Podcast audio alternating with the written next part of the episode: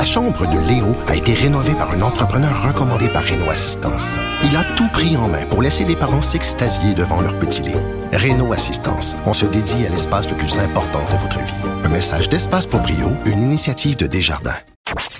Sophie Durocher. Une femme distinguée qui distingue le vrai du faux. Vous écoutez Sophie Durocher. Il y a 50 ans, c'était la crise d'octobre, sauf que pour les jeunes de 20 ans, euh, c'est vraiment une période, comme on dit dans la chanson de Charles Aznavour, je parle d'un temps que le moins de 20 ans ne peuvent pas connaître. Pourtant, l'impact de la crise d'octobre euh, est encore énorme, extrêmement important aujourd'hui, 50 ans plus tard. Je vais en parler avec euh, mon ami et collègue Joseph Facal, chroniqueur au Journal de Montréal, Journal de Québec. Joseph, bonjour.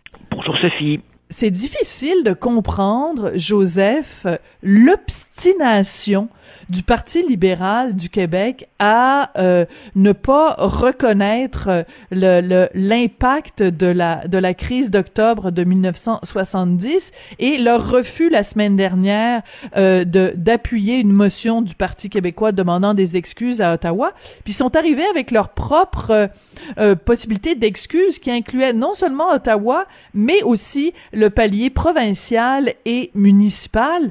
C'est difficile de comprendre la position du Parti libéral dans ce dossier-là?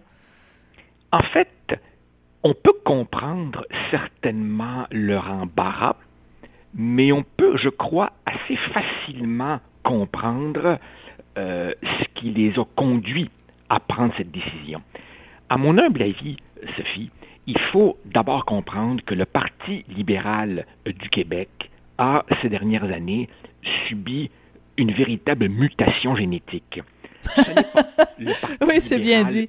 Ce n'est pas le Parti libéral du Québec qu'on a connu, disons, pour les plus vieux d'entre nous, du temps de Robert Bourassa et de Claude Ryan. Mhm. C'est-à-dire, à l'époque, un parti fédéraliste, mais en même temps nationaliste. Absolument. Mon, observation. C'est important de le rappeler, c'est important de le rappeler, qui croyait, qui croyait à un Québec fort, oui, au sein d'une fédération, mais un Québec fort, pas un Québec à plat ventriste, là et qui, et, qui, et qui avait des revendications constitutionnelles auprès du gouvernement fédéral et du Canada anglais, qui a voté euh, quelques lois linguistiques, qui a invoqué la clause de non après un jugement de la Cour suprême. Non, non, le PLQ d'aujourd'hui, euh, c'est plus du tout ça. Le Parti libéral du Québec aujourd'hui est un parti qui, depuis les années Charret-Couillard, a été essentiellement, je te dirais, trudeauisé ou, mhm. pour le dire autrement, c'est devenu un satellite de l'astre principal qui est le Parti libéral euh, du Canada. Et on a pu le voir dans les chiffres de la dernière élection où le Parti libéral a été complètement répudié par les francophones et à l'extérieur euh, de mhm. Montréal. C'est donc un parti, si tu veux, qui garde la tête au-dessus de l'eau parce qu'il a l'appui massif des euh, immigrants récemment arrivés et des anglophones. Et donc, évidemment, pour cette clientèle-là, comprends-tu, c'est mm. un crime de lèse-majesté que de dire que euh, le gouvernement euh, fédéral euh, aurait commis jadis un scandaleux abus de pouvoir. Et par ailleurs, bien entendu, comme c'était Bourassa lui-même et le Parti libéral qui gouvernait le Québec, forcément, pour le PLQ, revisiter cet épisode est douloureux. Donc évidemment, on a pris la bonne vieille tactique de noyer le poisson, c'est-à-dire qu'à partir du moment où on blâme tout le monde, ben on blâme jamais vraiment personne. Personne. Mais tu as dit le mot euh, le mot clé. Tu as utilisé le mot clientèle et je pense que dans ce dossier-là, évidemment, le Parti libéral euh, du Québec a fait vraiment du clientélisme, c'est-à-dire que au lieu de se de se battre pour des questions euh, euh de, de, de principe, de dire que le principe de suspendre les droits et libertés d'un peuple on est contre ce principe-là, donc on demande à Ottawa de s'excuser.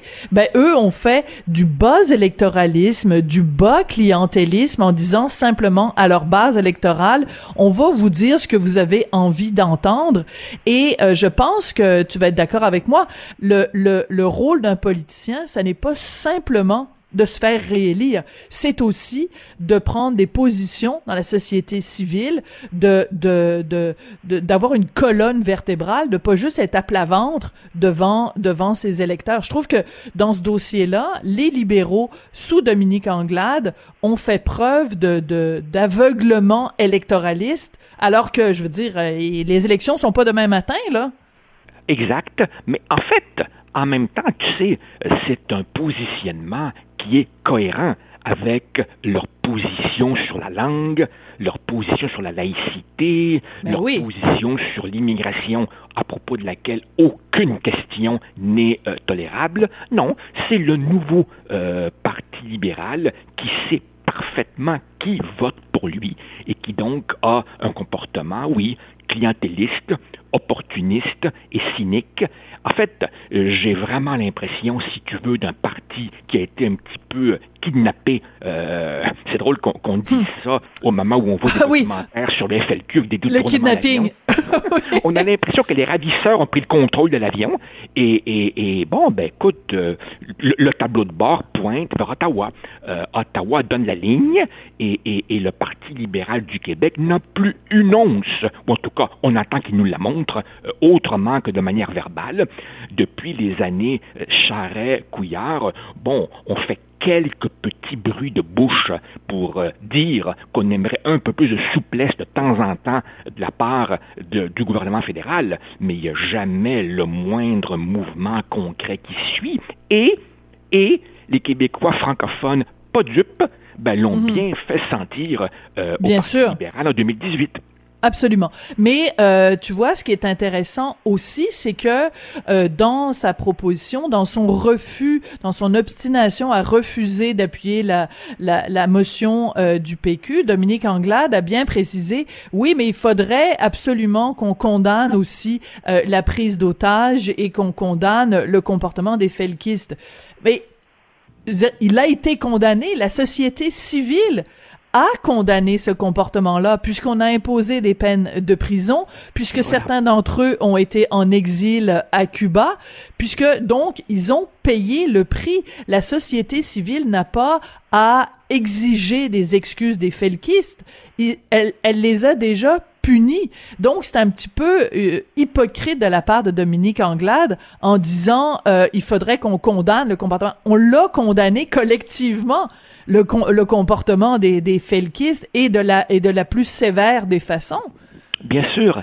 Et, et, en, fait, en fait, le, le, Parti libéral euh, du Québec, et, et, et crois-moi, euh, je n'ai aucun élan de sympathie envers eux en disant ça. En fait, c'est un parti qui est coincé. Parce que pour dire, pour, si tu veux, pour, pour reprendre pied dans le Québec francophone, il faudrait forcément dire des choses, prendre des positions qui déplairaient souverainement à la faction qui maintenant contrôle le parti. Au fond, mm. tu sais, tu sais, Sophie, on a pendant beaucoup d'années rigolé, et j'avoue que ça pouvait être très drôle, rigolé des, débats au sein du PQ entre ah mou et dur, pragmatique, caribou, étapiste, ta, ta, ta. Eh bien, d'une certaine façon, euh, tu avais aussi jadis un peu les mêmes sensibilités à l'intérieur du Parti libéral, des plus durs, des plus mous, des mhm. plus nationalistes, des ultra-fédéralistes. Mais aujourd'hui, là, les, les, les Jean-Claude Rivet, les Robert Bourassa, tout ça, c'est fini. Fini. C'est fini. Mais c'est ça qui est intéressant. C'est ça qui est intéressant. C'est-à-dire que moi, je préfère personnellement un parti, un parti où oui, il y a des guerres intestines, oui, il y a de la chicane, oui, il y a du, du, crépage de chignons, parce que au moins, il y a un, débat puis il y a un dialogue versus un parti monolithique où euh, les plus euh, les plus euh, radicaux, les plus rigides, en tout cas, disons ça comme ça, ont, pris le pouvoir et il n'y a pas de, il y a pas de discussion. Moi, j'aurais aimé entendre sur justement les événements de 1970, j'aurais aimé entendre une Christine Saint-Pierre, j'aurais aimé entendre un Carlos Letao, j'aurais aimé entendre un, un Pierre Arcan, j'aurais aimé entendre ces gens-là euh, euh, se discuter de ça à l'interne. Ben non, c'est Dominique Anglade, c'est une fin de non-recevoir. Moi aussi, j'aurais aimé euh, les entendre. Mais en même temps, tu sais, Pierre Arcan, ben, il est député de Ville-Mont-Royal. Christine Saint-Pierre, elle est députée dans l'Acadie. Ce sont des comtés, euh, ce sont des comtés, Sophie, dans lesquels le candidat libéral gagne avec 10 000, 15 000, 20 000 votes de majorité. Ce sont des comtés où si tu présentes une chaise en rouge, elle va être élue députée. Donc, comprends-tu leur marge de manœuvre pour dire ces choses-là, pour respirer un peu l'air du débat libre, ben, ils ne l'ont juste pas. C'est maintenant un parti pris en otage. Oui, mais je disais ça en, en, en sachant pertinemment ces informations-là.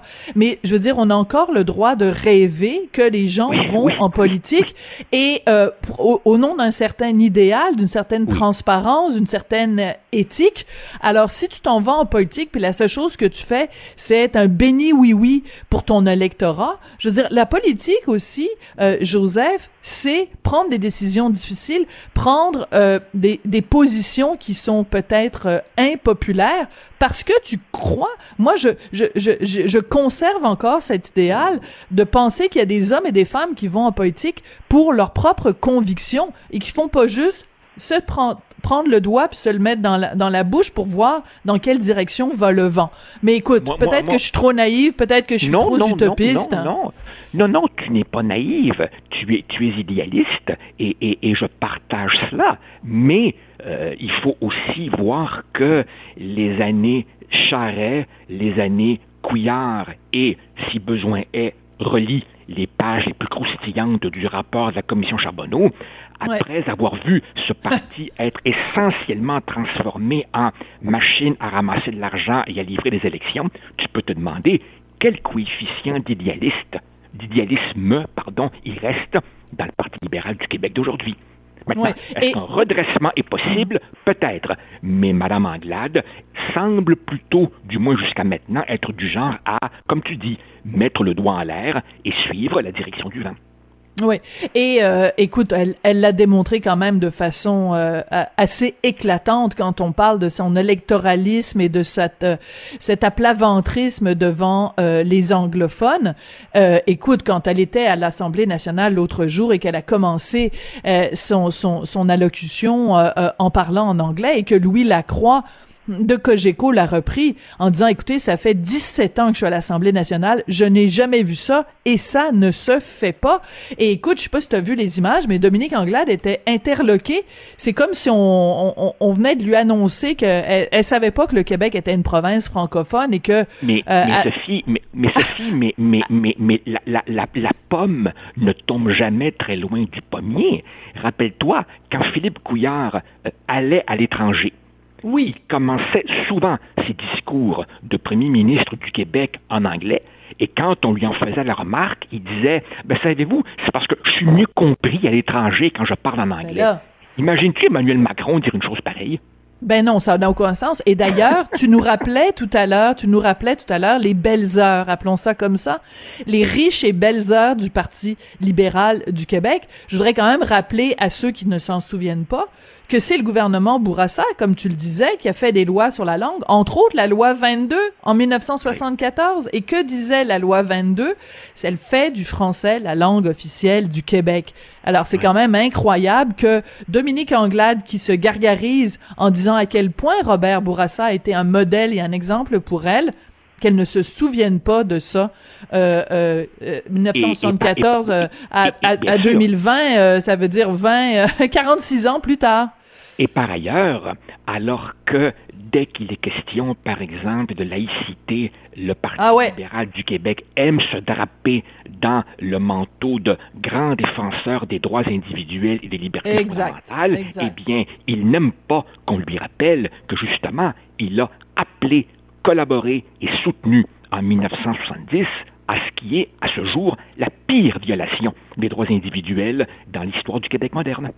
Absolument. Écoute, euh, tu as vu le documentaire, évidemment, Les Roses, euh, le documentaire de Félix Rose. Je pense que tu as vu également l'entrevue que Denise Bombardier a faite avec euh, Louise Langto. Tu as vu évidemment le dernier Felkiste c'est c'est c'est de bon ton, c'est bien, c'est un c'est euh, un signe de maturité qu'au Québec on se penche 50 ans plus tard, qu'on se gratte le bobo, qu'on se qu'on lave notre linge sale en famille, qu'on se qu'on se questionne comme ça sur euh, le ce qui s'est passé en 1970. Tu tu envoies un signe de de, de bonne santé euh, générale des Québécois de se replonger parce que c'est pas une page facile de notre histoire. Ce n'est pas, ce n'est pas une page facile.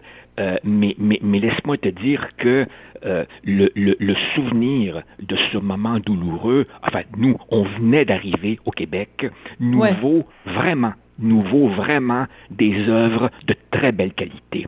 Et moi, je suis impressionné de la manière dont on souligne euh, les 50 ans. C'est-à-dire qu'on les souligne sans célébrer. On les souligne Ouais. sans glorifier.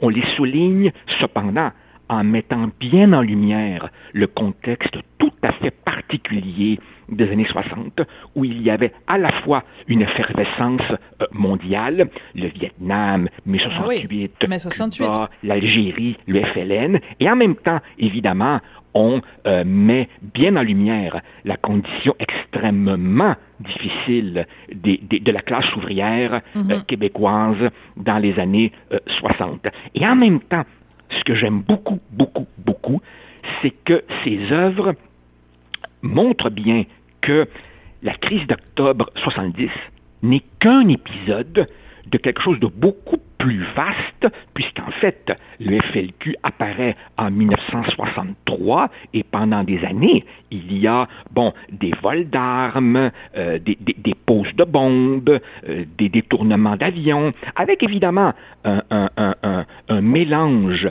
d'extrémisme idéologique, d'amateurisme, et je trouve, si tu veux, que les nuances ressortent bien. Dans le, euh, l'entrevue que euh, Mme Langto accorde euh, à Denise, elle dit qu'on glorifie le FLQ. Non, je trouve pas. Euh, Je trouve que dans le, le- le documentaire de, de- de Félix Rose, c'est en fait un témoignage pudique, Ouais. émouvant, pas du tout un monument à la gloire du père, c'est pas un exercice de réhabilitation, c'est un fils qui sait que son père a eu un destin hors norme et qui veut essayer de comprendre, tragique, qui veut essayer de comprendre un homme qui se livre peu. Et donc, il remonte aux sources de sa famille et ça nous vaut des portraits, comme notamment celui de sa grand-mère, la mère Rose Rose. Rose. C'est un personnage. Écoute, il y a femme pas, exceptionnelle. je ne connais pas un auteur ou une auteure de fiction qui aurait pu inventer euh, un, un personnage aussi euh, de, de- vraiment comme une tragédie grecque de cette mère. Donc qui a deux enfants qui euh, sont engagés dans la dans la dans le FLQ euh, emprisonnés etc et qui se bat vraiment. C'est la mater dolorosa c'est la mère courage. C'est absolument euh, incroyable. Donc Oh, euh, vraiment c'est une femme. un documentaire à voir. Ah oui, écoute c'est une, euh, c'est une il nous femme reste qui a, qui a- Oui, vas-y, vas-y. oui, non, vas-y. Euh, écoute, c'est parce qu'il nous reste euh, 30 secondes et je veux juste euh, attirer ton attention et la- et et l'attention des, des auditeurs sur un un reportage de Radio-Canada, c'est vraiment intéressant, c'est Émilie Dubreuil qui est allée euh, à une école très très très huppée, huppée pardon parce qu'il y a un H euh, et donc une école très huppée de Westmount qui s'appelle euh, Selwyn House que les gens connaissent peut-être, ça coûte 25 000 dollars pour aller là, là c'est vraiment le gratin là